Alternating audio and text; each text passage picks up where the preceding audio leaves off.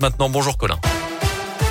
Bonjour Mickaël, bonjour à tous. Et à la une aujourd'hui, un accident de la route hier soir à Foissy après de la plaine tonique. Un seul véhicule en cause selon les pompiers. Il a fait une violente sortie de route. À l'intérieur, un homme d'une cinquantaine d'années qui a dû être désincarcéré avant d'être transféré à l'hôpital de Bourg en urgence absolue. Le centre de vaccination de Macon ferme ses portes ce soir. À partir de demain, les injections de vaccins anti-Covid se feront uniquement auprès des pharmacies et des médecins généralistes. Depuis son ouverture mi-janvier, ce centre aura permis de réaliser 130 000 injections.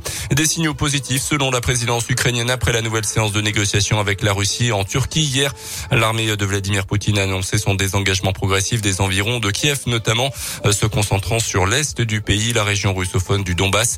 Les États-Unis invitent à la prudence en parlant d'un repositionnement des soldats russes et non d'un retrait pur et simple.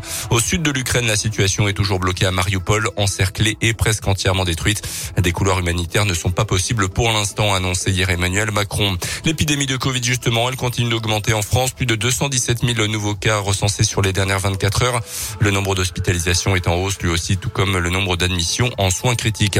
En basket, cette fois, c'est terminé pour la Gielbourg. Les Bressans ont été éliminés de l'Eurocoupe sans jouer hier avec la défaite d'Ulm à domicile. Même si la jeu gagne ce soir contre Podgorica, puis contre Bologne la semaine prochaine, la marche sera trop haute de toute façon pour atteindre le top 16 de la compétition. Et puis en foot, le carton des Bleus hier soir en match amical contre l'Afrique du Sud à Lille, 5 buts à 0, dont un doublé de la star parisienne Kylian Mbappé.